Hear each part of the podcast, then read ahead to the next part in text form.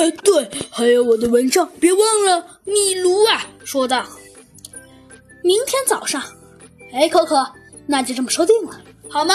你一路，你一路跟随我旅行。好的，先生。要一辆车，这里有适合你的，呃，横穿阿拉沙漠的好车型。放心开走，不会出问题的。第二天早晨，哎，可可，你就在这里等我们吧。我们，我们，我们要去打猎。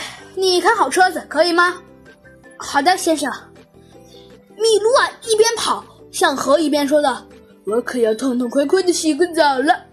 哇，在水里真舒服。爬到这个树干上等候丁丁。我上来了，他在哪？这个懒鬼！可是突然，他站的那个绿色的树枝尾巴又动了一下，米卢这才看清，那根本不是一根树枝，而是一条。大鳄鱼，米卢吓得一下子就蹦了起来，在鳄鱼的身上连环打滚。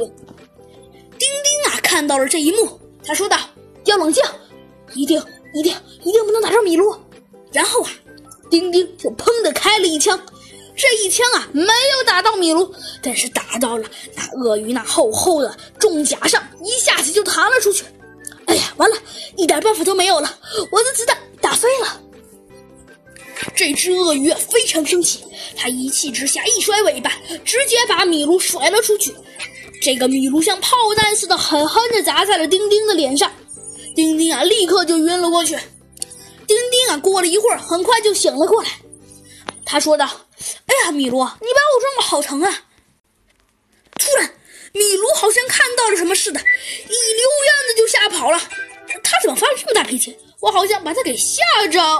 但是说到这儿，他回头一看，只见那只巨型的鳄鱼正张开它那凶猛的大嘴巴向丁丁咬来呢。